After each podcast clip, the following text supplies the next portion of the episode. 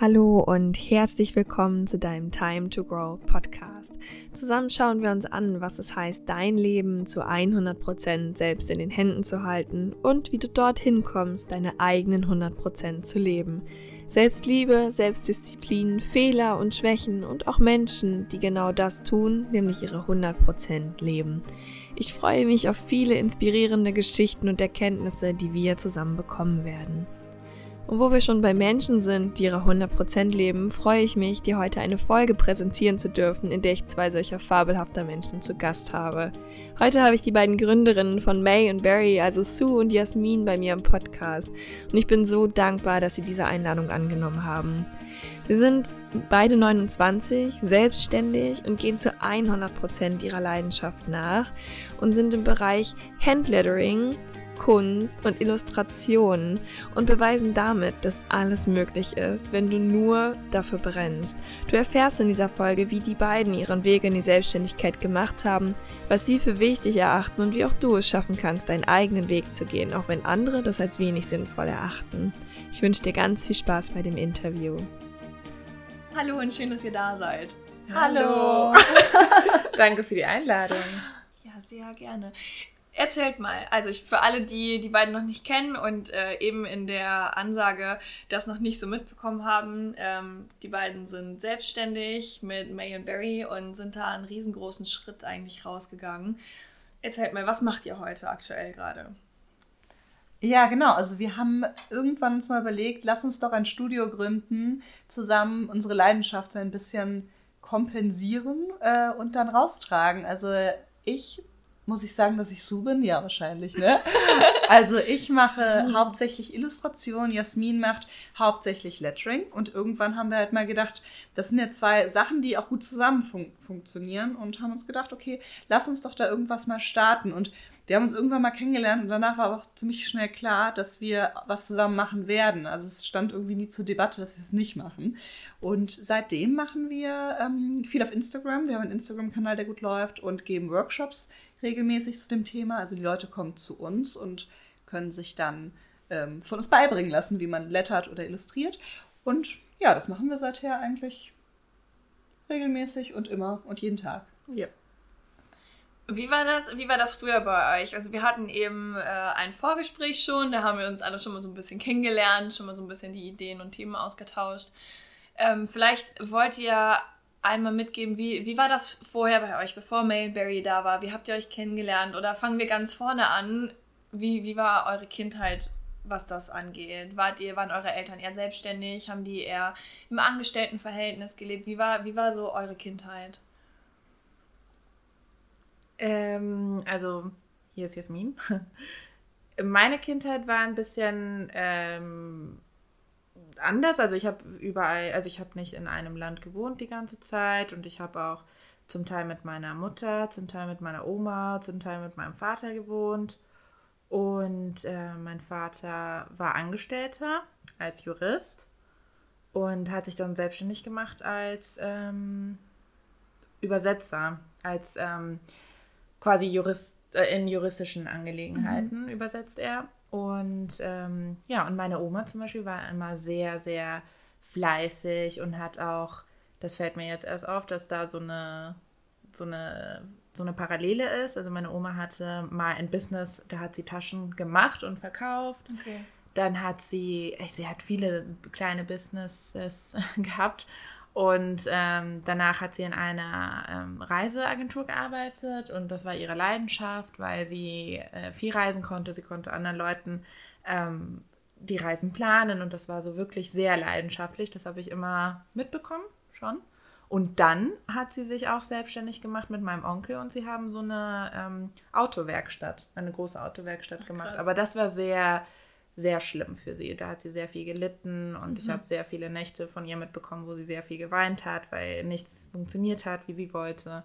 Das war schon hart. Ja, mhm. und das habe ich schon, stimmt, eigentlich so mitbekommen von ihr. Das heißt, bei dir war eigentlich schon so dieses Leidenschaft und der Leidenschaft mhm. nachgehen und einfach machen, eigentlich mit in deinen Wurzeln drin mit der Oma, ne? Ja, vielleicht schon. Aber ich habe tatsächlich noch nie darüber nachgedacht. Ähm, aber ja, sie war sehr so der Anpacker mhm. und ähm, ist auch selbst natürlich, also was heißt natürlich in Chile war da, ich habe in Chile gewohnt, ähm, da war das jetzt nicht selbstverständlich, dass man als Frau ja. so selbst für sich äh, im Leben steht und sie war immer sehr, ähm, wie sagt man, independent? Ähm, unabhängig. Genau, unabhängig. Mutig, ja. Mutig und immer so quasi die Frau für alles mhm. und äh, hat mich auch in die Schule gebracht, hat mir Essen gemacht, hat sich um mich gekümmert und das war ja sehr schön. Stimmt, dann hast du echt äh, das in die Wiege gelegt bekommen. Ja. Haben wir noch nie drüber geredet. Nee. Eigentlich voll schön. Ich habe auch, hab auch noch nicht so drüber nachgedacht. Ja, ne? ja. Ja, bei mir war das toll. eigentlich auch so, also nicht so krass, weil mhm. meine Eltern sind auch schon immer selbstständig gewesen.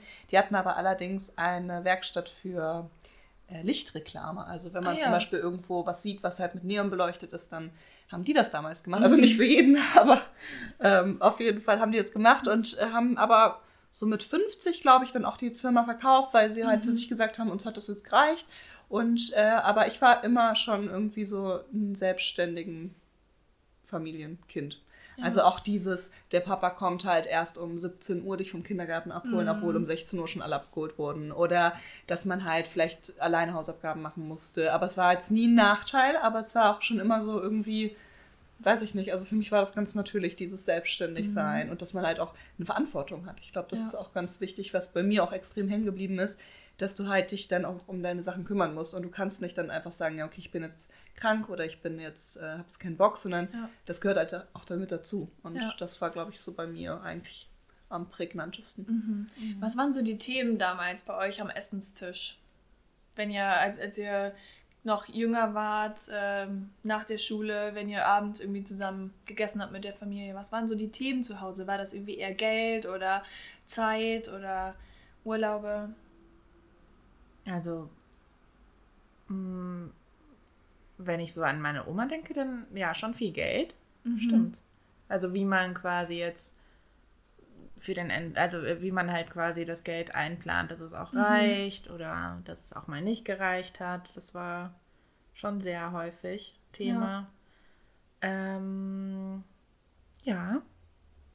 Wie war das bei dir? Ich glaube, bei mir auch eher so ein bisschen, schon eher so Themen, die was ernster sind. Also jetzt vielleicht nicht unbedingt immer Friede, Freude, Eier. Also auch mhm. so ein mhm. bisschen, okay, ähm, zum Beispiel klappt das jetzt mit dem Auftrag oder nicht. Ich meine, klar, wenn man als Kind da sitzt, dann sagt man da nicht viel zu, aber die Eltern reden ja miteinander. Ja, und, ja du kriegst ähm, es ja ähm, trotzdem mit. Genau, ne? genau. Also es war schon eher immer so viel, so dieses äh, Geschäft stand schon sehr im Fokus, würde ich sagen. Mhm. Äh, aber nicht negativ. Also es war jetzt ja. nicht irgendwie so, dass ich die ganze Zeit dachte, oh Gott, ich werde vernachlässigt, sondern mhm. einfach, das war, gehörte halt mit dazu. Und ähm, ja. Ja.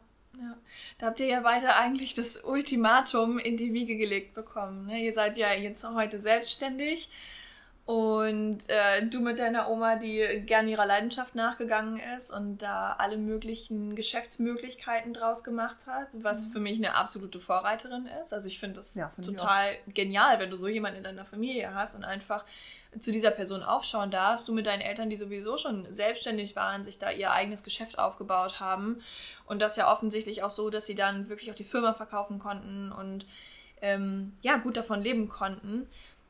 Finde ich richtig, richtig gut. Glaubt ihr, dass euch das jetzt so rückwirkend viel beeinflusst hat, so in euren heutigen Lebensstil? Mit Marion Barry selbstständig zu gehen und vielleicht auch nicht so diese, diese riesige Angst davor zu haben? Also ich finde schon, also bei mir zumindest ist es so, ich hatte nie Angst davor, selbstständig zu sein. Mhm. Aber auch, weil meine Mutter zum Beispiel oder meine Eltern generell nie zu mir gesagt haben, äh, das geht nicht oder das kannst du nicht machen okay. oder wie willst du dein Geld. Also klar haben die nachgefragt, wie verdiene ich denn am Schluss mein Geld und werde ich damit Geld verdienen, aber es war nie dieses, das kannst du nicht machen und du musst aufpassen und gerade wenn du halt auch Künstler bist, ja. äh, dann geht es halt auch nicht anders. Dann musst du halt auch selbstständig sein irgendwo, weil alles andere ist halt nicht wirklich frei und nicht. Mhm. Ne? Das heißt, du hast von deinen Eltern eigentlich nie so diese eingeschränkten Glaubenssätze mitbekommen, dass du irgendwas nicht umsetzen oder erreichen kannst, sondern die haben dich eher nach vorne gepusht und gesagt, pass auf, mach halt, geh raus und mach. Ja, komischerweise schon, wobei ich nicht sagen würde, dass die total ähm, in einem Traumwelt leben, weil die mir schon gesagt haben, okay, wenn du zum Beispiel was Künstlerisches machen willst, dann musst du schon von Anfang an auch gucken, dass du erstmal Sachen machst, wo die nicht so viel Spaß machen. Also zum ja. Beispiel hat mein Vater mir immer erzählt, äh, wenn du irgendwann mal Designer werden willst, musst du damit anfangen, für Aldi in der äh, ein Käseblättchen irgendwelche Sachen zu setzen. Also das war jetzt mhm. irgendwie immer so ein bisschen ganz witzig. War am Schluss nie so, aber er hat mir immer suggeriert, wenn du was erreichen willst, musst du auch irgendwo auch wo anfangen, was vielleicht noch nicht das Perfekte ist, aber es führt halt zu einem zu einem Ziel, wo du hingelangen mhm. möchtest. Ja. Aber generell, wenn du halt so künstlerisch unterwegs bist, glaube ich, entweder akzeptieren deine Eltern das und sagen, weil, weil das Ding ist, du kannst ja nicht sagen, damit kannst du später irgendwie an die Börse gehen oder hast ja, irgendwie den und den Job, sondern es ist ja sehr vage. Und ich glaube, entweder akzeptieren deine Eltern das und unterstützen dich oder sie sagen halt, ähm, mach was Vernünftiges. Und ich glaube, mhm. mach was Vernünftiges ist auch so ein, so ein Leitsatz, mhm. den, glaube ich, sehr, sehr viele hören und den ja. wir uns auch noch immer noch manchmal anhören müssen. Mhm. Äh, von daher. Ja, das glaube ich. Ja. ja. Wie, wie war das früher bei euch in der Schule? Also, wenn ich mir jetzt so überlege, Matheunterricht, ja gut, ne, also ein- und Ausnahmen, ein bisschen äh, Einnahmen und Ausgaben ein bisschen gucken, gut. Aber ihr müsst äh, heutzutage keine, keine Brücke berechnen oder sonst irgendwas. Und allgemein, also vieles, was wir in der Schule lernen, ist ja dann für, für unsere Leidenschaft, das, was wir halt wirklich können und wollen, ja relativ hinfällig. Wie wart ihr in der Schule? Seid ihr gern zur Schule gegangen? Wart ihr so eher die Einserschülerin oder wie war das? 18 Uhr. ähm, ja, weil wir heute auch im, im Auto auch darüber gesprochen haben. Ähm, also ich war in der Schule sehr fleißig. Ich mhm. habe mich irgendwie sehr an die Struktur geklammert und ich fand das irgendwie, weiß ich nicht, beruhigend zu wissen, wann ich was machen muss. Und habe mir auch, ähm, als ich in der, ich weiß nicht, wie alt ich da war, aber vielleicht so zwölf oder so, habe ich mir irgendwie angewöhnt, mir den Tag durchzutakten. Okay. Ein bisschen, ja, bisschen seltsam, aber ich habe mir so alle Timeslots aufgeschrieben und okay, von da und da machst du dein Zimmer, dann äh, machst du Hausaufgaben, mhm. dann gehst du spielen. Also so richtig krass durchgetaktet und ich fand das cool, das so durchzuziehen. Mhm. Ähm, was heute auf keinen Fall so ist. Also ich würde sagen, die Eigenschaft ist äh, habe ich sehr weit hinter mir gelassen. Also ich war sehr organisiert und sehr ja. durchgetaktet. Durch, äh, und in der Schule habe ich, ich habe immer gelernt und war auch fleißig. Ich war jetzt kein, ähm, kein Überflieger. Ähm, und ich bin eigentlich gerne in die Schule gegangen, aber ich war eigentlich immer so von den, hm, also ich war jetzt in keiner Clique und ich war halt, also ich habe immer auch eher mit denen abgehangen, die jetzt nicht so ich war wahrscheinlich auch selber ein bisschen Außenseiter, definitiv. Mhm. Ja. ja.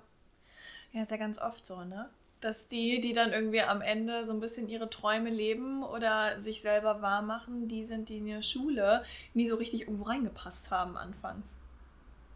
Ja, bei, mir war es genau, bei mir war es genau andersrum. du warst die Queen. Ich war faul, also ich war, ich war schon eher faul. Ich war nie schlecht, aber ich war ja. auch nie ich war nie gut, also ich, ne, also ich war immer so im Mittelfeld, aber ich war auch wirklich faul, was Lernen angeht. Mhm. Ähm, war, bin aber sehr gerne in die Schule gegangen, glaube ich zumindest, weil ähm, ich war damals auf einer Mädchenschule, also im okay. Gymnasium, und ähm, ich hatte halt viele Freunde und mhm. das war aber auch ein sehr schönes freundschaftliches Verhältnis. Also es war nicht so, dass man, wie man es heute vielleicht denken sollte, dass man so rumzickt und so und so. Mhm. Und es war viel so, wir haben halt wirklich Sachen gemacht, die wirklich kindlich waren und okay. sehr Quatsch gemacht und keine Ahnung, also wirklich, wo du dir heute wahrscheinlich denken würdest, okay, vielleicht war das auch ein bisschen viel, aber es war wirklich irgendeine eine sehr schöne Zeit und das mit dem Lernen, das war für mich nie so einfach. Ich habe aber auch nicht so viel mhm. gelernt, muss ich sagen.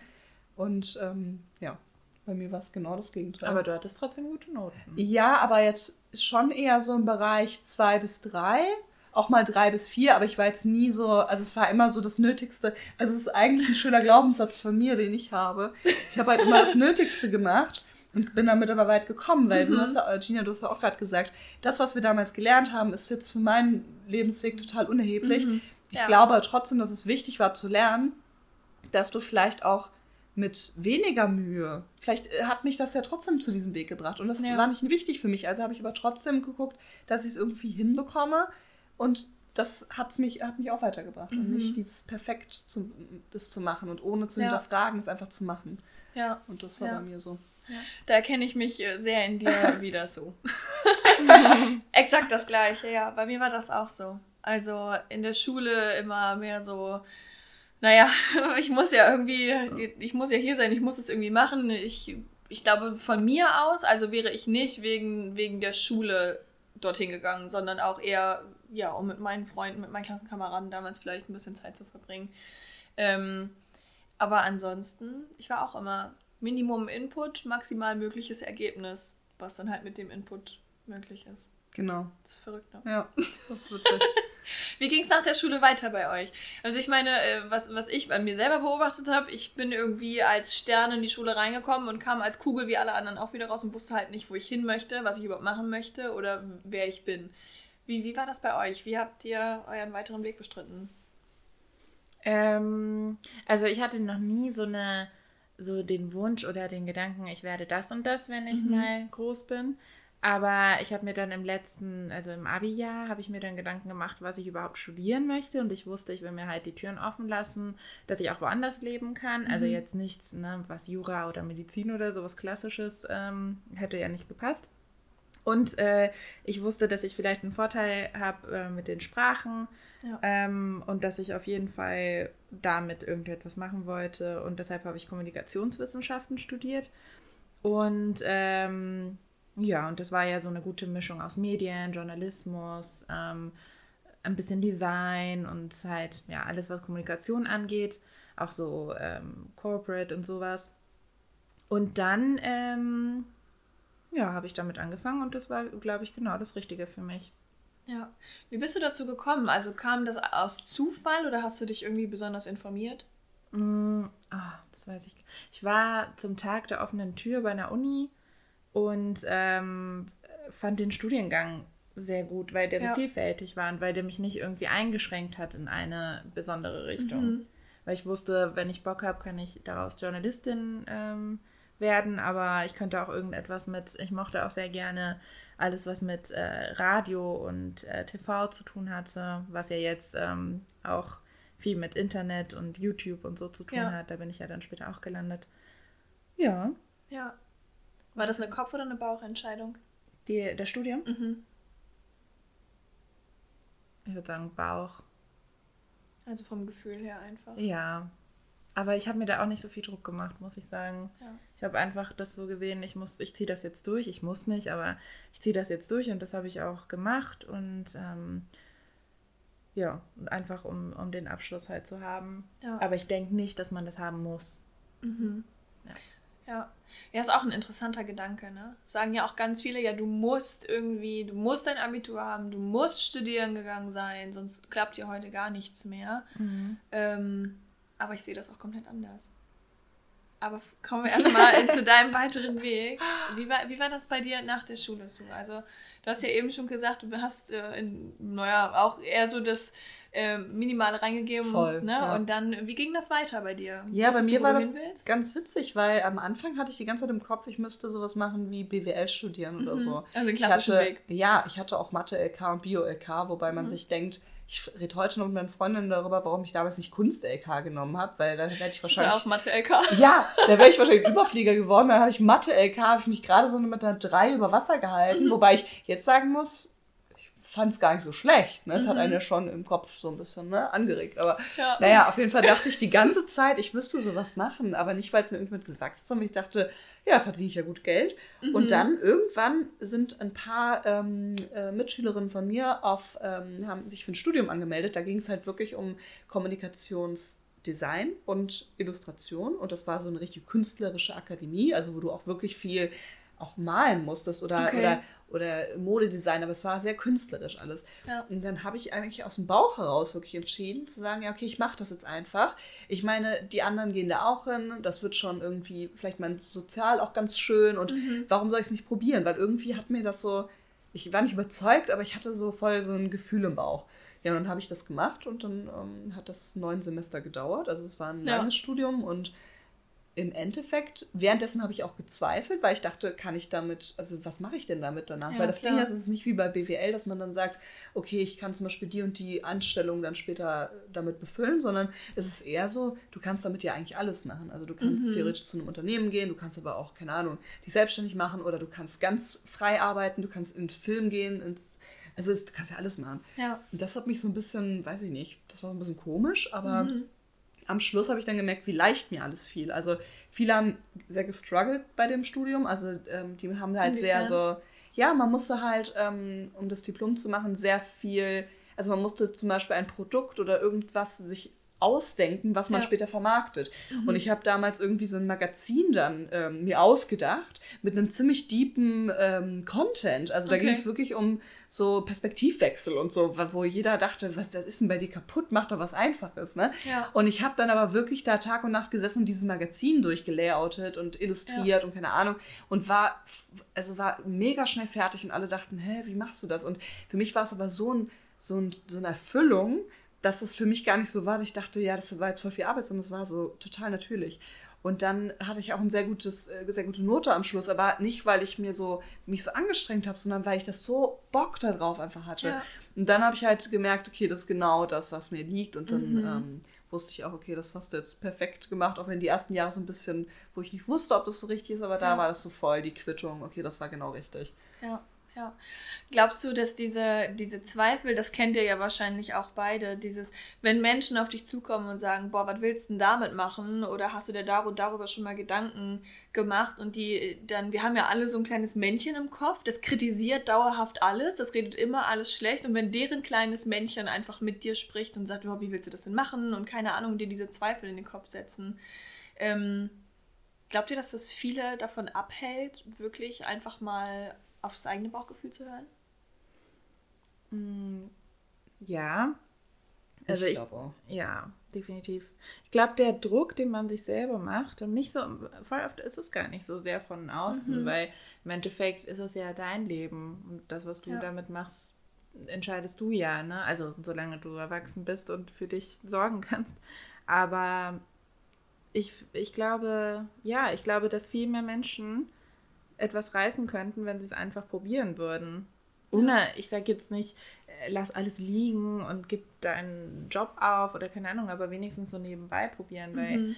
wer nicht fleißig ist, der kommt auch nirgendwo hin, ne? Ja. Und ähm, voll oft, ich weiß nicht, wer uns das mal gesagt hat, aber so, ja, aber wie soll ich das denn machen? Ich habe doch gar keine Zeit. Ich, ja. ich arbeite Vollzeit.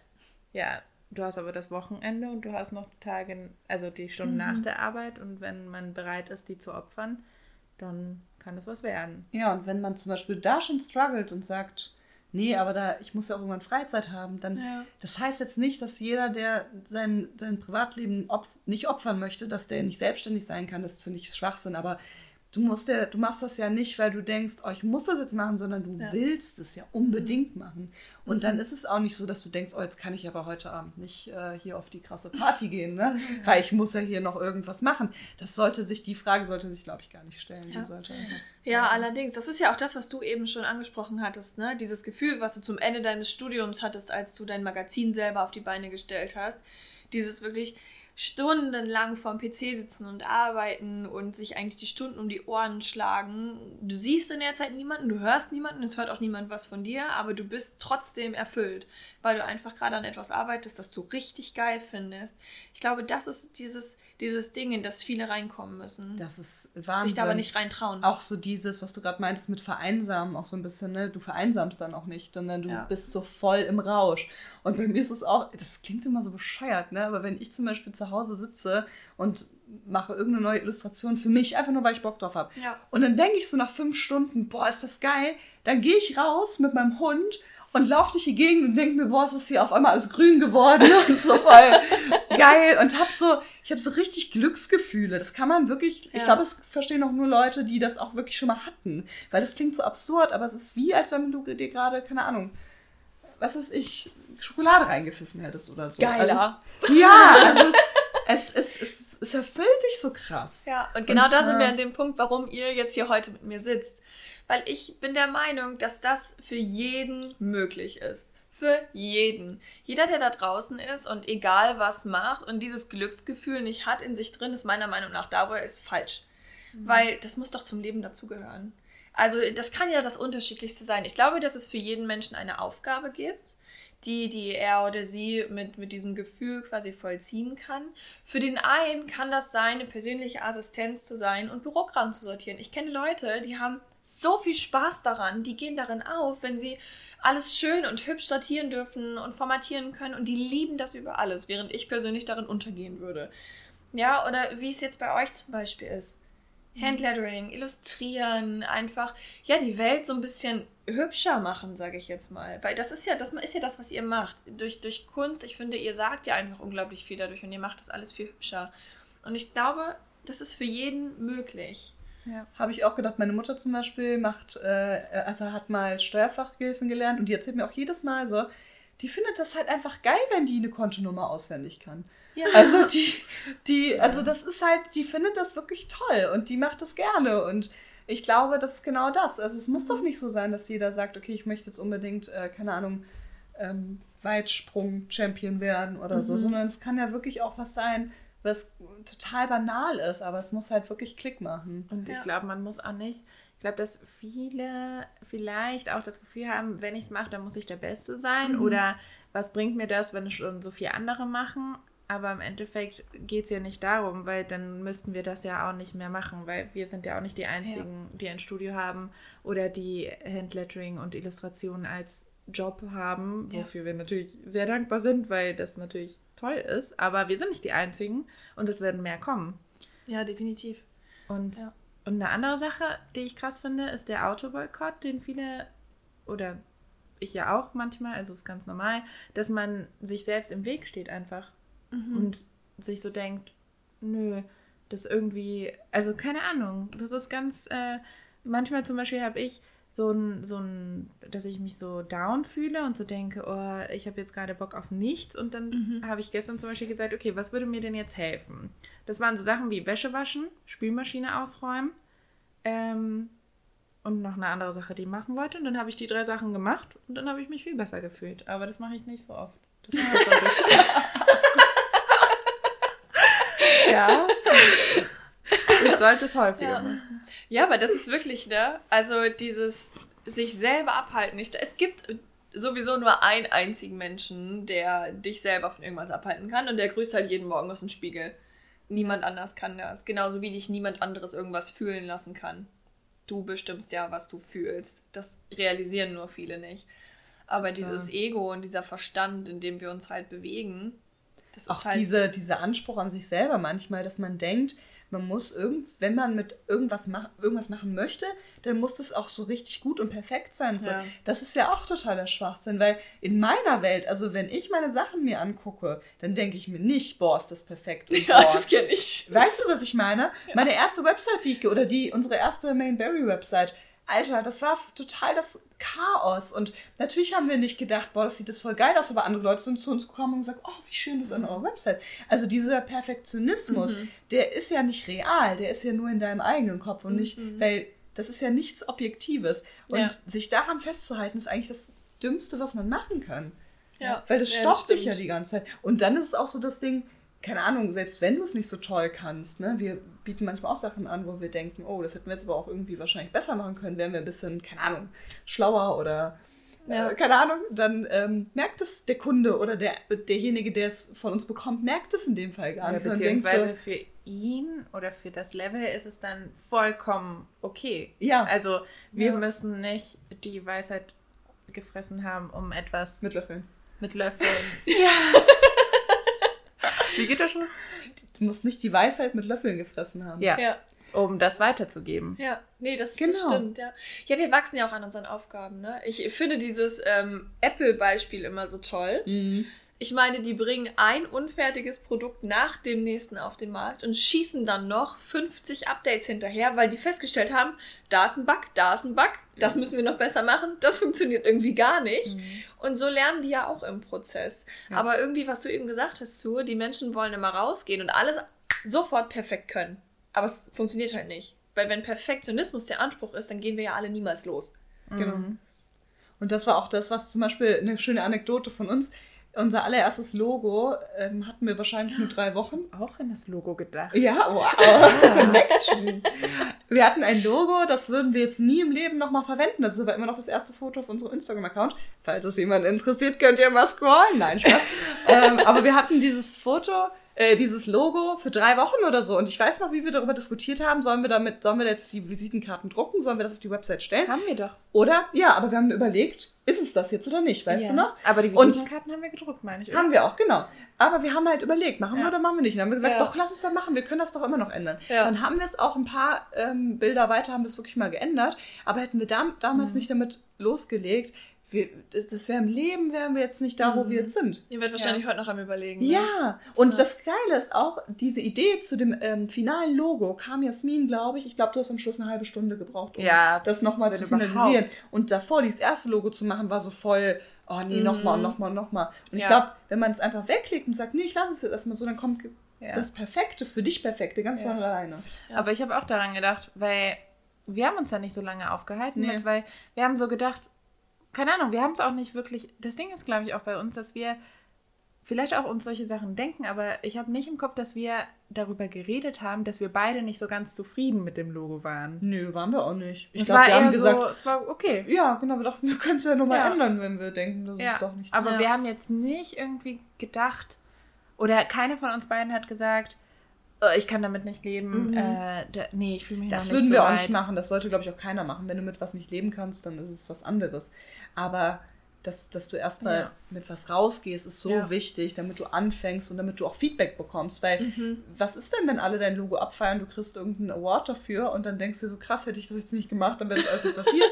also ja. eigentlich, du brauchst auch das Feedback von den Leuten und deshalb musst du einfach machen. Ja, ja, ja. Ja, und vor allem das kannst du, was du gerade gesagt hast, das kannst du halt von dem Logo auf einfach alles machen. Ja. ja? Ob du jetzt äh, morgen anfängst, Haare zu schneiden oder ähm, Kindern Singen beizubringen, egal was es ist, na, einfach erstmal rausgehen. Mhm. Wie, wie hat es bei euch, darüber haben wir noch gar nicht gesprochen, wie war das bei euch? Wann kam der Moment, in dem ihr beide zusammen einfach mal rausgegangen seid? Weil wir haben ja eben im Vorgespräch, hatten wir ja schon die Geschichte, ne, wie ihr euch kennengelernt habt und sowas. Und ihr wart ja vorher auch jeder für sich in einer Festanstellung. Mhm. In Vollzeit. Also wie, wie kam, welche Frage nochmal? Wie, wie habt ihr im Prinzip zusammengefunden und mhm. dieser, dieser Moment, an dem ihr gesagt habt, ja, okay, komm, pass auf, wir gehen jetzt einfach raus. Weil du hast mhm. ja vorhin auch gesagt, ne, ja, nicht alles von jetzt auf sofort aufgeben. Ja. Ähm, also, nachdem wir uns kennengelernt haben, was ähm, auf einem Designmarkt war, wo Sue einen Stand hatte und ihre Illustrationen verkauft hat und ähm, ich bin dann hin und habe auch Illustrationen gekauft von ihr und wir haben uns ähm, ganz kurz so in ein Gespräch verwickelt, aber halt direkt sehr nett, also war, war total ein gutes Gefühl. Und dann haben wir uns angefangen zu treffen, aber wirklich nur sporadisch. Ja. Also einmal in drei Monaten oder so. Ja, ganz, ganz am Anfang wenig. so ja. und dann so 2016 war es dann häufiger, ne, wo wir dann auch auf äh, Sus Terrasse dann ähm, wirklich uns zum Malen getroffen haben. Und halt jedes Mal haben wir über so Ideen geredet, was mhm. wir gerne, ah ja, sowas müsste man mal machen oder oh, wäre das nicht cool für. Ja. Äh, du wolltest immer so Babykarten. Ja, ja, genau. Und ja, und dann könnte man das und das dazu lettern und so. Und irgendwie haben wir viel darüber geredet und dann meinte ich so, ja, aber wieso kommst du denn nicht mit zu einem Workshop? Und ich habe halt damals Lettering-Workshops gegeben. Und dann meinte ich so, guck mal, die Leute wollen das bestimmt äh, sehen, wie das geht mit Aquarell und so. Und mhm. dann äh, hast du ja gesagt. Dann habe ich gesagt, was soll ich denen denn zeigen? Ja, genau. genau. noch. Aber du hast nicht so lange überlegt. Also nee, haben, so das haben wir auch sehr schnell dann gemacht. Ja. Wir haben einfach gesagt, okay, wir machen das einfach das kam, also da, da, stellte sich auch nie die Frage. Ne? Du hast gefragt, nee. willst du das machen? Ich habe gesagt, okay, und dann haben wir einen Termin gemacht und dann war der, der, Termin da und dann haben wir das gemacht. Wir haben uns einmal davor, nach der, nachdem ihr aus den USA wieder zurückkamt, haben wir jetzt einmal getroffen beim Pizzaessen, um zu besprechen, was wir an dem Wochenende machen im Workshop. Also das, das machen wir heute übrigens auch noch so. Also wenn wir irgendwo gebucht werden, hoffentlich guckt, hört das keiner zu, der uns manchmal bucht. Aber wir besprechen dann meistens im Auto auf dem Weg dahin, was ja, wir so machen. Also ich mein, wir sind sehr locker, was das angeht. Ja, also wir machen uns nicht verrückt. Ja. Und ja, und dann hat es gut geklappt und ich fand es auch so schön, weil klar, ich meine, für mich war das natürlich was ganz anderes, weil ich dann jemanden auch dabei hatte mhm. und ich hatte ja nur die Workshops alleine gemacht. Ich wusste ja auch nicht, ob sie das dann wirklich machen möchte, ob, ob, das, ne, aber es hat halt einfach super gut funktioniert und ich fand es so süß, weil Sue mehrmals gesagt hat, wie sehr sie sich auf den Workshop freut. Ja. Dann dachte ich so, wie cool ist das denn? Dann muss ich das ja vielleicht nicht mal alleine machen. Ja. Und ähm, ja, und dann haben wir gedacht, das hat, ist voll gut angekommen, die waren direkt ausgebucht und dann wollten wir eine Räumlichkeit. Genau, also es war eher so sehr organisch ist es gewachsen. Also mhm. es hat, das eine hat funktioniert, dann haben wir im nächsten Schritt äh, gedacht, okay, machen wir jetzt weiter oder nicht. Und dann haben wir irgendwann sind wir essen gegangen, haben gesagt, komm, lass uns das so einfach machen. Und dann haben wir gesagt, okay, komm, wir gründen jetzt einfach eine GBR, haben ja. dann äh, ein paar Monate später eine GBR gegründet, waren aber bis dahin immer noch Vollzeit, halt jeder in seinem mhm. Job.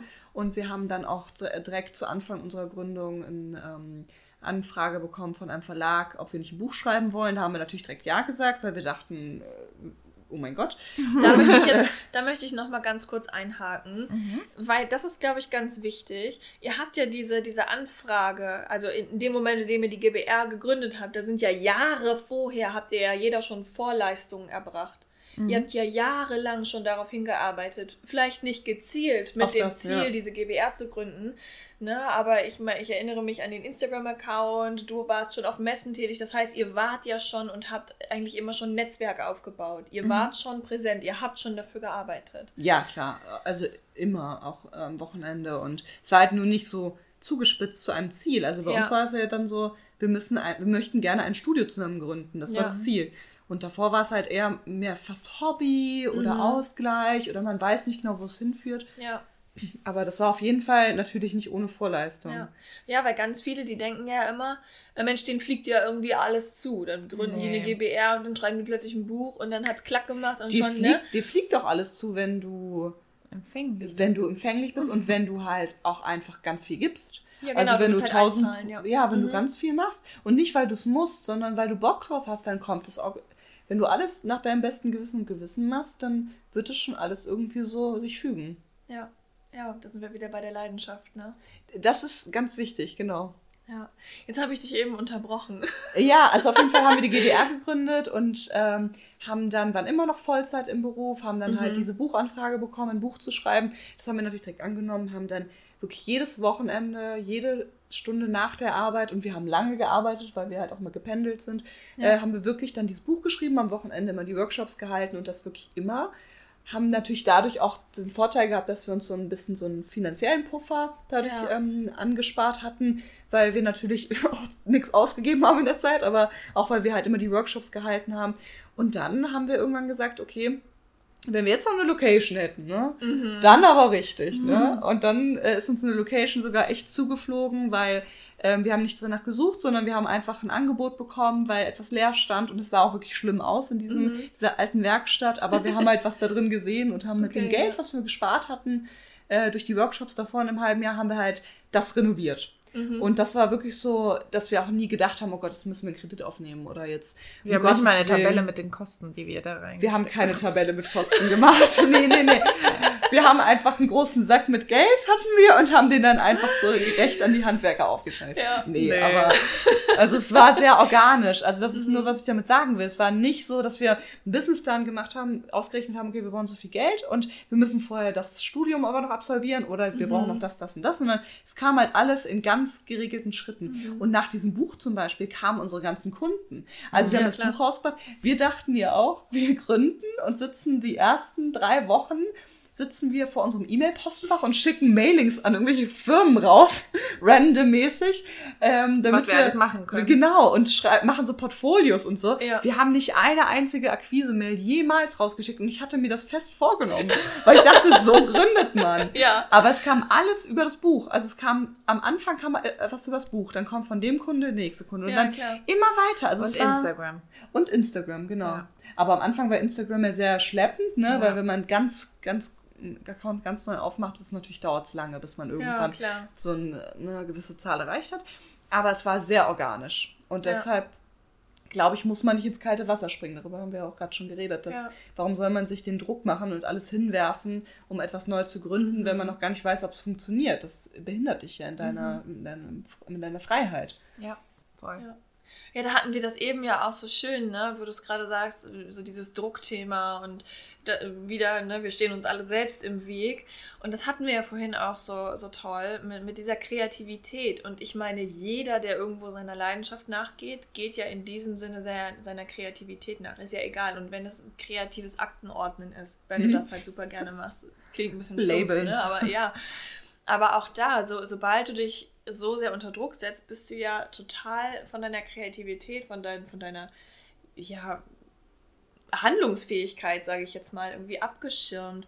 Und ihr habt das ja einfach umgangen. Ne? Ihr habt das nebenbei mit viel, viel, viel Arbeit. Also wenn du zwei Jobs halt hast, mhm. Vollzeit und noch der Leidenschaft so nachzugehen, wie ihr es gemacht habt, und da sowas hochzuziehen, ist natürlich viel Arbeit. Ne?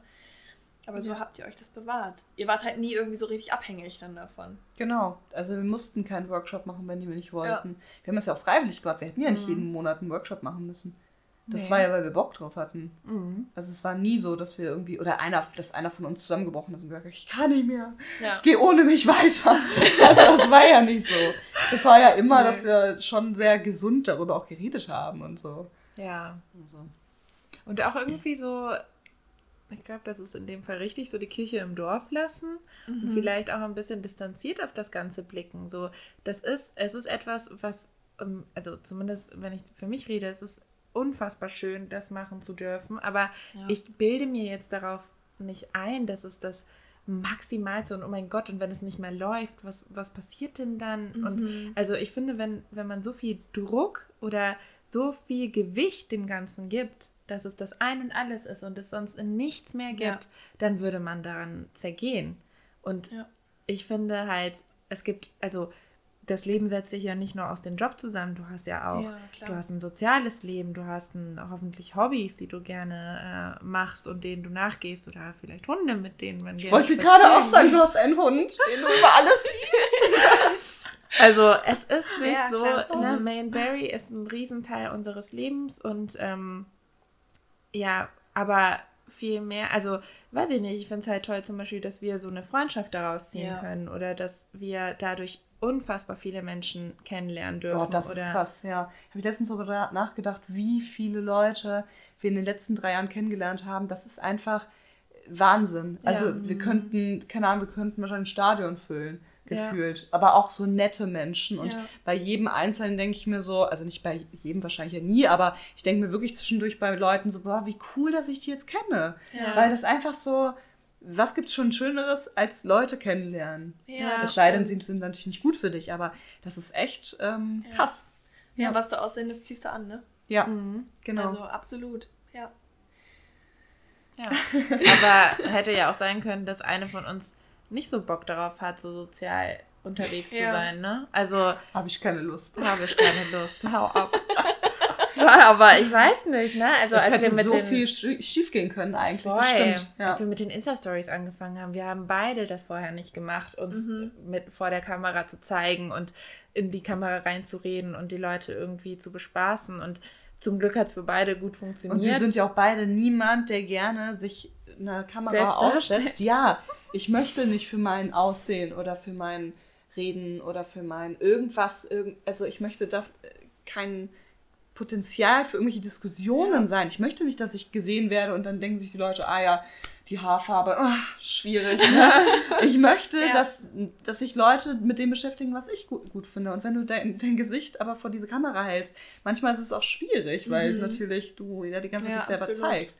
Aber irgendwie hat es dann besser funktioniert, als wir dachten mit dem vor der Kamera, ne? Ja. Man nimmt, legt dann doch irgendwann dieses. Ähm, aber ich glaube, weil wir, weil wir was zu zeigen haben, was uns Spaß macht. Mhm. Manchmal haben wir es ja auch nicht. Dann machen wir es nicht. Also ja. wisst ihr Bescheid, ne? Wenn nichts kommt, dann gibt es nichts Gutes. Ja, aber so ist das. Ich meine, ihr setzt euch da halt einfach gar nicht unter Druck.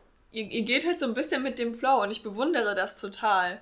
Also ich lerne ja auch gerade unglaublich viel jetzt zum Beispiel von euch. Ja, ich meine, ihr seid zwei absolut erfolgreiche äh, Frauen im Gründen. Das musst du jetzt einfach mal so sagen. Ja, ihr, ihr seid absolut in dieses Business rein und steht da felsenfest seid aber so, ihr, ihr lasst halt so die Dinge einfach fließen.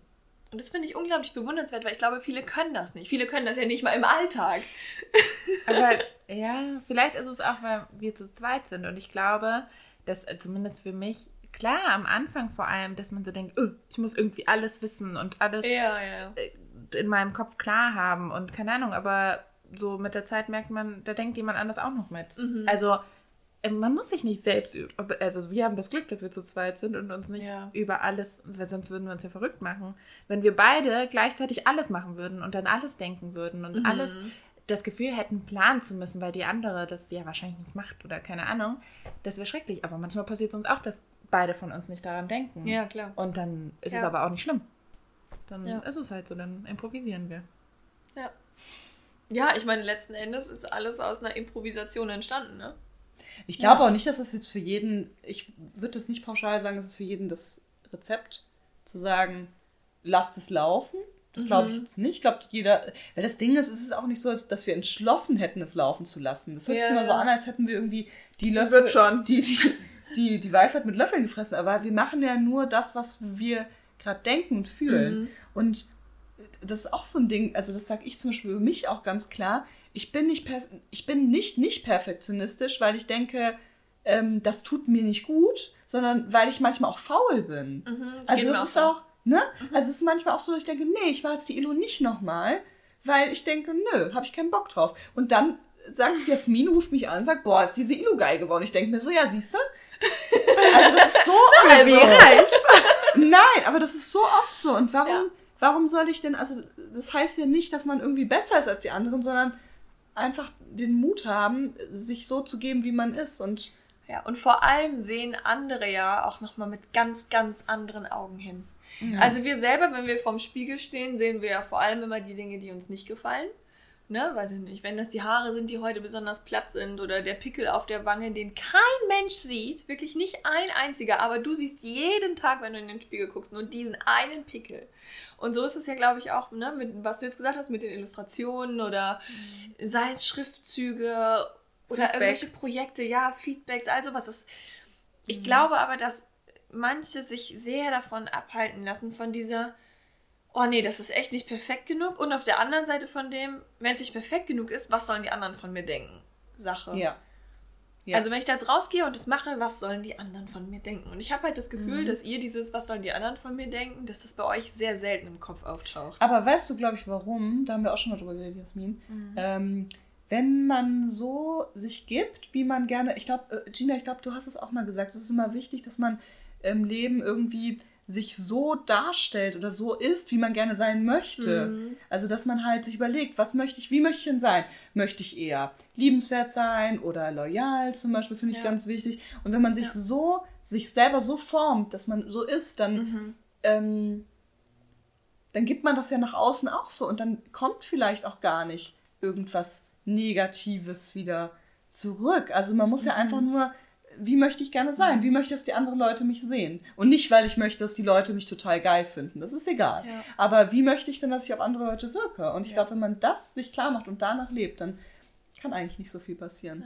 Und vor allem, wenn man authentisch ist oder zumindest sich nicht anders gibt vor der Kamera oder auf Instagram, dann ist das Risiko ja sehr gering. Aber ich muss schon sagen, am Anfang vor allem oder jetzt auch, manchmal sprechen mich Leute auf unseren Account an oder, ah, ihr wart halt letztens bei Ikea oder keine Ahnung, wo ich mir so denke, du guckst das? Also, Ja, das habe ich auch. so, Ich habe mich letztens mit einer alten Schulkameradin getroffen, die hat auch erzählt, ja, also seitdem ich schwanger bin, gucke ich ja alles von euch.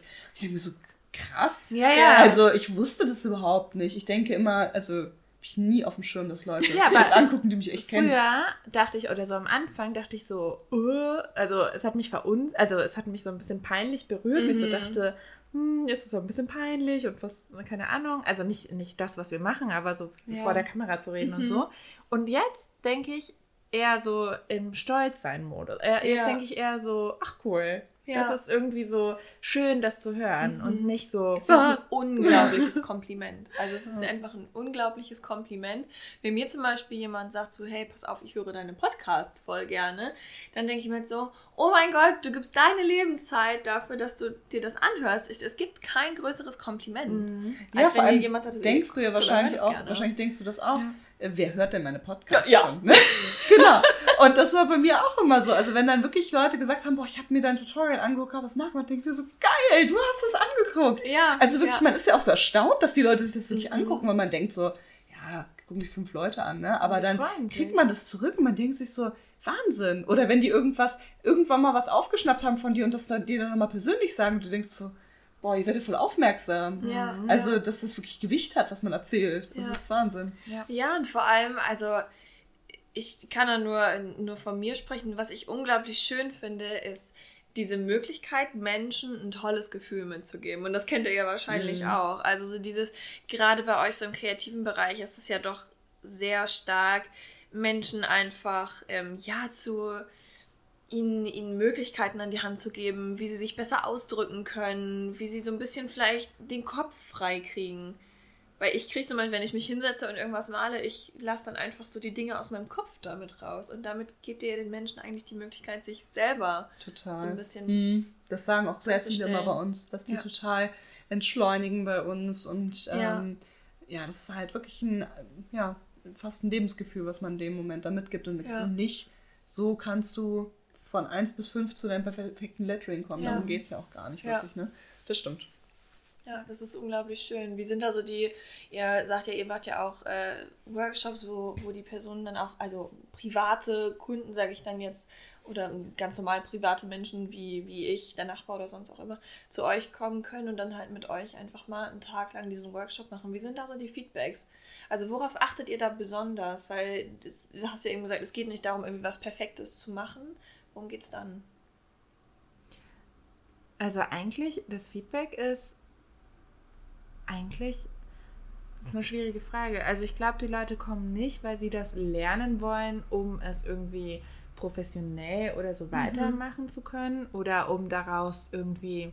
Es geht nicht um den Lernfaktor vielleicht an sich. Also klar, in, sie wollen natürlich die Basics wissen, aber es geht darum, sich wirklich vier Stunden hinzusetzen mit anderen Menschen, mit uns und etwas auf die Beine, also etwas zu machen, was sie dann auch mitnehmen können und worauf sie auch stolz sind, Ja. Ja. glaube Ja. ich. Also ich glaube auch dieser Wow-Effekt, den viele haben. Äh, ich kann das ja doch. Ja. Ähm, und dieses, ja, das wird es, glaube ich, sein. Ja. Es gibt den, glaube ich, äh, sehr viel den Menschen. Viele kommen ja auch nochmal. Also es ist ja Mhm. auch nicht so, dass es äh, so eine Sache ist, ich habe das jetzt gelernt und jetzt kann ich das und jetzt mache ich Ja. das zu Hause, sondern es geht wirklich auch, und viele treffen sich auch bei uns dann und ähm, lernen sich kennen durch uns. Oder, Schön, Also ja. es ist ähm, wirklich sehr süß. Ja, toll. Was würdet ihr Menschen raten? Ich meine, ihr seid ja nun wirklich in, in dieser Nische.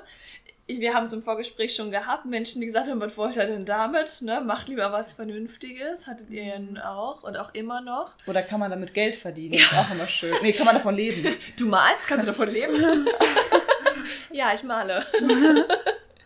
ja, wa- was würdet ihr Menschen ähm, empfehlen? Was würdet ihr jemandem ans Herz legen, der jetzt hier gerade zuhört und sagt, hey, pass auf, ich habe da irgendwie einen Traum, aber ich weiß nicht, wie ich den verwirklichen soll. Ich weiß nicht, ob das wirklich geht. Versuch's. also bevor du dir den Kopf so zerbrichst und darüber nachdenkst, ob das funktionieren kann oder wie, Ja. Und das, was Gina, was du ja auch machst, dass man vielleicht irgendwie sich was sucht, was vielleicht zulässt, dass du deine anderen 50 Prozent zum Beispiel darauf setzen kannst. Das war bei uns ja auch so. Also wir hatten ja auch einen Vollzeitjob und haben nebenbei, Mhm. Hätte man vielleicht auch auf Teilzeit runterstufen können irgendwann, aber, Ja. ne? aber trotzdem, dass man halt sich den Druck nicht gibt. Ich glaube, dieser Druck, das macht eh alles kaputt und wenn man irgendwas findet, was man halt nebenbei gut machen kann und dann einfach sich vielleicht so einen Plan machen, was brauche ich denn, um dahin Ja. zu kommen. Und dann fängt, und ich glaube, wahrscheinlich braucht jeder, der irgendein Business gründet, eine Visitenkarte und eine Website. Ja, mein Gott, dann fang doch mit einer Visitenkarte und einer Website an und Ja. dann vielleicht mal einen Social-Media-Kanal. Also einfach sich so kleine so Milestones setzen. Also zum Beispiel habe ich das ganz früher mit meinem ersten Label so gemacht. Ich habe mir halt aufgeschrieben, was brauche ich denn? Was brauche ich zuerst? Was brauche ich als nächstes? Und dann einfach mal Ja. gemacht. Und wenn zwischendurch was anderes gemacht habe, dann war es auch okay. Also Ja. dieser Druck darf auf gar keinen Fall da sein, Mhm. glaube ich. und sich auch Beispiel, gute Beispiele äh, vor Augen führen. Also das können Menschen sein, die dasselbe machen zum Beispiel. Das Ja. heißt nicht nachmachen, weil das ist natürlich äh, dann ganz unglücklich, wenn man nur nachmacht. Ja, aber ja, dann bist du aber auch wieder nicht in deiner eigenen Leidenschaft drin. Ne? Genau, also. Aber es hilft schon zu sehen, dass andere, die, die diese selbe, diesen, diese Interessen haben, die das auch geschafft haben, zu gucken, Ja. wie, wie haben die das gemacht. Ja. Ja. Das ist ähm, Ja. Das mache ich auch. Ich gucke auch, wie, wie machen andere das? Was, was machen die? Und ich meine, wir können immer was voneinander lernen. Ne? Egal was, du kannst ja immer was von anderen lernen. Deshalb ist es ja auch so erfolgreich, diese äh, zum Beispiel, keine Ahnung, äh, die erfolgreichen Gründer, wie sieht die Morgenroutine von denen aus? Ja, ja. Dass man sich das mal anguckt. Und es gibt ja Parallelen. Und Ja. es ist wahrscheinlich, äh, statistisch gesehen, eher wahrscheinlicher, dass Leute super erfolgreich werden, die halt diszipliniert sind, die Sachen durchziehen, die vielleicht auch früher aufstehen und Sachen einfach anpacken, als die, die nur feiern gehen und dann am nächsten Tag erst um zwölf aus den Federn kommen. Ja, ja, ja, das stimmt. Ja, it's about the effort you take, ne? Mhm. Ja, Wahnsinn. Jetzt habt ihr, habt ihr eben, äh, das hattest du gesagt, zu mit dem eine Chance einräumen, überhaupt was machen zu können nebenbei. Ne? Das, das ist auch, das hatten wir auch eben im Vorgespräch, ist das ja irgendwie so aufgeploppt, so mit diesem, okay, du musst halt nicht, wenn du da in diesem Job jetzt gerade, wo du bist, keine, dir irgendwie keine Zeit nehmen kannst, du möchtest nicht 100% deines Privatlebens aufgeben, dann musst du da halt irgendwie erstmal was umbauen. Ne? Also ja, irgendwie eine Teilzeitstelle suchen irgendwo oder gucken, ob du das vielleicht runterschrauben kannst. Das finde ich ganz cool, dass ihr das halt auch so sagt, weil es gibt da draußen so viele, ich sag jetzt mal Extreme, die dann sagen, ja, pass auf, wenn du das machen willst, dann musst du es jetzt halt auch zu 100 Prozent machen. Kannst du auch machen, finde ich. Ne? Also ich hatte die Erfahrung noch nicht, dass es für mich oder für uns gut war. Ich glaube, Ja. das kann man bestimmt machen. Ich aber hätte so eine Angst gehabt. aber Also, warum, aber also wenn es auch anders geht, Ich, ich sehe das ja ganz oft, dass Menschen dann urplötzlich sagen, okay, pass auf, das ist das Einzige, was ich machen möchte. Ich kündige jetzt sofort alles und mache das. Und bei einigen funktioniert das mit Sicherheit auch. Ja, die, die haben das gemacht, die haben alles aufgegeben und plötzlich läuft das Ding, weil die aber schon Jahre vorher eingezahlt haben. Ja, die haben Jahre vorher schon irgendwie immer was dafür gemacht. Dann hat der eine, was weiß ich, wenn du zum Beispiel als ähm, Videocutter professionell unterwegs sein möchtest, ist ja ein absolut geiles Ding, wenn du das kannst. Gibt es ja auch ganz viele, die das machen wollen.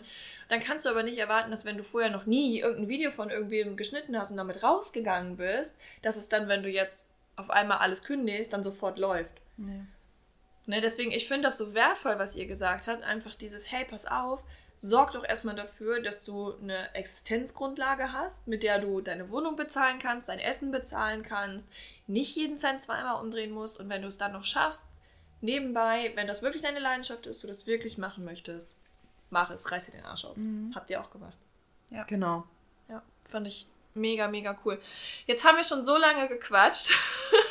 wir haben gleich eine Stunde drauf und ich könnte mich mit Sicherheit noch weitere drei Stunden Ja, das euch, ist krass, äh, ne? Dass man ja. so viel erzählen kann. Ja.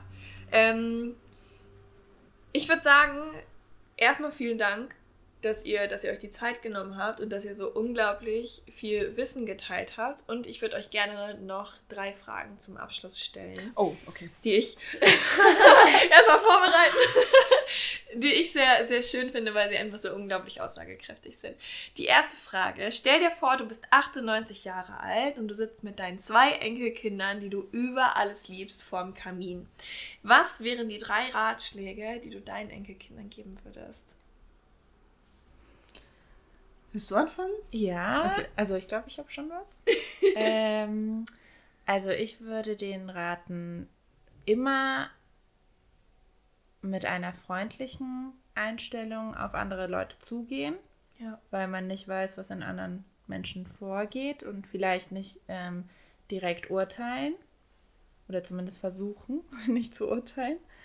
Ähm, ich würde denen raten, dass sie ein bisschen Vertrauen in das Leben schenken und dass sie einfach auch daran glauben sollen, dass die Sachen sich fügen, wenn sie alles dafür geben. Das, ähm, also, Schön. Ne? Und ich würde ähm, ihnen raten, viel Zeit ähm, mit Menschen zu verbringen, die einem was geben. Also nicht, natürlich nicht materiell, sondern Auf der Gefühlsebene einfach. genau, verbringe Zeit mit den Menschen, mit denen du dich wohlfühlst und nicht Ja. mit Menschen, die dir ein schlechtes Gefühl geben oder bei denen du denkst, du bist nicht genug oder die dich einfach ein bisschen runterziehen. Ja, schön. Ja. Das würde ich sagen. Sehr schön. Was sind deine drei Ich würde, glaube ich, sagen, ich hoffe, ich kriege jetzt auch drei zusammen. Also einmal auf jeden Fall, dass sie so toll und perfekt sind, so wie sie sind. Mhm. Also nicht dieses äh, sich vergleichen oder irgendwas muss so sein wie bei jemand anderem, sondern dass halt alles, was äußerlich ist und alles, was, was, ja, alles, was vergänglich ist, dass es einfach sehr, sehr, sehr unwichtig nun mal ist. Und dass es viel wichtiger ist, ähm, anderen Menschen gegenüber ein gutes Gefühl auszulösen und ja. Sich selber so darzustellen, was ich eben schon meinte, wie man gerne gesehen werden möchte. Mhm. Also, dass mhm. man wirklich, ne, man hat seine Glaubenssätze und das ist, wenn man, weil dann mag man sich selbst ja auch wahrscheinlich. Ja. Was ich auch ganz wichtig finde, ist das Thema, das zu machen, was man liebt. Das klingt total abgedroschen, aber ich glaube, das ist wieder mit der Leidenschaft. Wenn du gerne mhm. Büroklammern sortierst, dann finde ich, solltest du das auch machen. Und es ist ja. egal, was dir da im Wege steht, irgendwie kannst du es bestimmt realisieren. Ja, ja es muss nicht immer was Abgefahrenes sein. Ne? Eben, also voll. Und es ist auch nicht dann irgendwie, also kann ja jeder für sich selber irgendwie mhm. sehen. Und als letztes, fällt mir jetzt glaube ich gar Du hast viel über Perfektionismus geredet. Ja, aber ich weiß nicht, ob ich. Ja, also ich weiß noch nicht, ob meine kleinen Kinder, das Enkelkinder schon verstehen. Vielleicht können. sind die ja nicht klein. Wie alt sind die? Oh, das, das ist sind, dir überlassen. Ich habe an, an so an so ich habe gerade so gedacht. Ich habe gerade so an Zehnjährige gedacht. Aber die? Weißt du, die brauchen ja noch ein bisschen Unterstützung. Naja, aber theoretisch, genau, also nichts ist perfekt. Ähm, genau, wie es äußerlich ist, ähm, ist es, muss es nichts perfekt sein, was man tut und dass das wirklich eine Kopfsache ist und ähm, dich das sehr hindert, wenn du es äh, für dich als Regel nimmst und ja. dich damit unter Druck setzt. Ja, richtig schön. Ganz tolle Ratschläge habt ihr da zusammengetragen. Die zweite Frage, was bedeutet Freiheit für euch? Was bedeutet es, frei zu sein? Jetzt darfst du an. Jetzt habe ich mal angefangen. ähm, Finde ich eine mega wichtige Frage, weil ähm, auch bei, also da mache ich mir sehr viel Gedanken, weil ich war früher in einem Vollzeitjob und für mich war es nicht, weil ich faul war oder nicht, weil ich nicht jeden Morgen früh aufstehen wollte, aber für mich hat es einen unglaublichen Druck auf mich selber gemacht, dass mir jemand gesagt hat, ich muss dann und dann da sein. Mhm. Ich muss dann dann aufstehen, ich muss bis dann dann irgendwo bleiben. Das hat mich mhm. extrem, viele mögen, glaube ich, diese Grenzen. Für mich sind diese Grenzen ganz, ganz schlimm. Und ich habe irgendwann mal eine Story gesehen von einem Mädel, die genau das auch gesagt hat. Und ich dachte so krass, das, ich dachte immer, das geht nur mir so, aber das geht vielen so, dass diese Grenzen einen extrem ähm, halt irgendwie einengen. Und für mich ist das der größte Luxus und die größte Freiheit zu sagen, ich kann sonntags um 10 Uhr von 10 bis 12 arbeiten und montags zum Beispiel von 10 bis 12 äh, ausschlafen. Nicht, dass ich das so wahnsinnig mache, aber von mir ist auch irgendwo chillen und eine Zeitung lesen oder ja. so.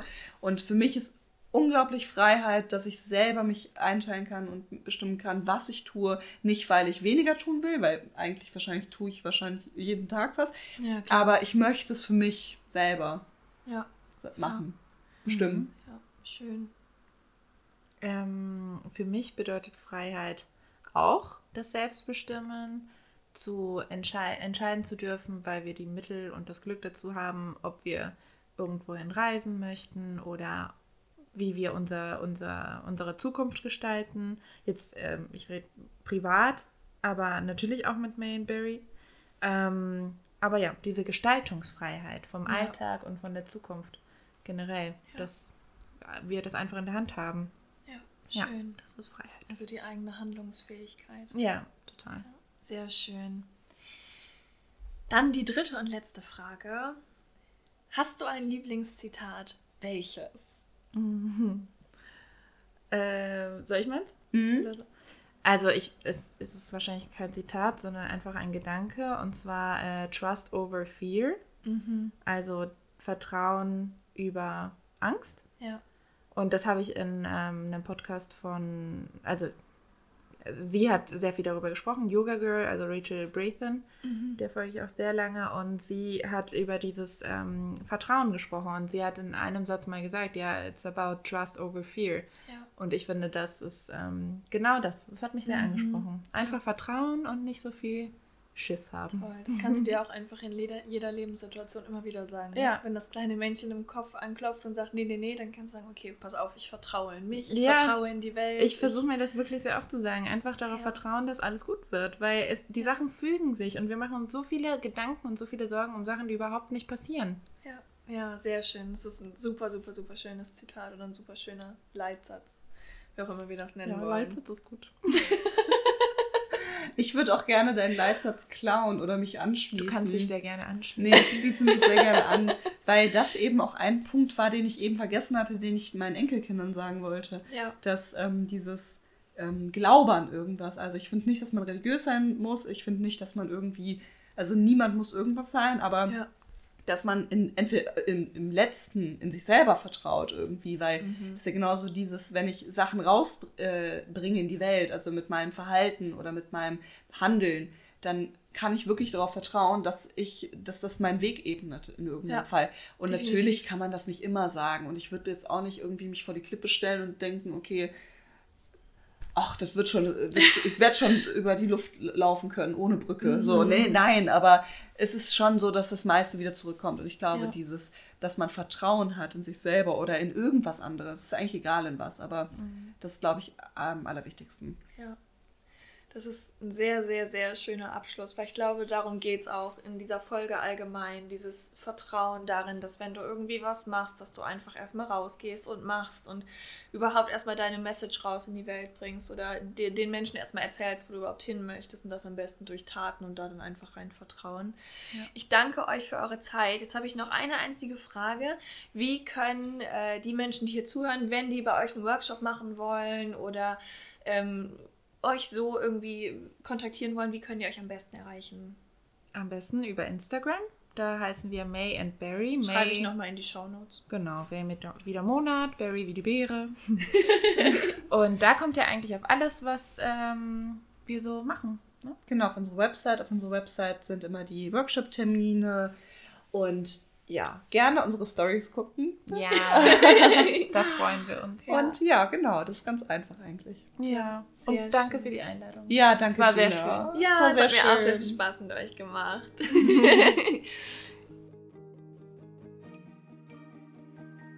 Für ein schönes Interview. Sue und Jasmin sind zwei unglaublich tolle und inspirierende Menschen und ich selbst habe unglaublich viel daraus mitgenommen. Du musst die Dinge nicht perfekt machen, um sie überhaupt zu machen, sondern im Tun steckt das Wachstum. Und nur weil andere nicht das Gleiche sehen wie du, heißt es nicht, dass du es nicht trotzdem tun solltest. Irgendwie haben wir doch alle unseren Traum und für mich sind die beiden das Sinnbild dafür, dass wir alles erreichen können. Und weil du bis eben dran geblieben bist, gibt es gleich noch ein paar witzige Ausschnitte aus unseren Mikrotests, die dir mit Sicherheit den Tag erheitern werden. Zuvor möchte ich mich aber noch bei dir bedanken. Ich hoffe, dass dir diese Folge gefallen hat und du viel daraus mitnehmen konntest. Wenn dem so ist, dann freue ich mich, wenn du mir eine positive Bewertung bei iTunes gibst und mich so unterstützt.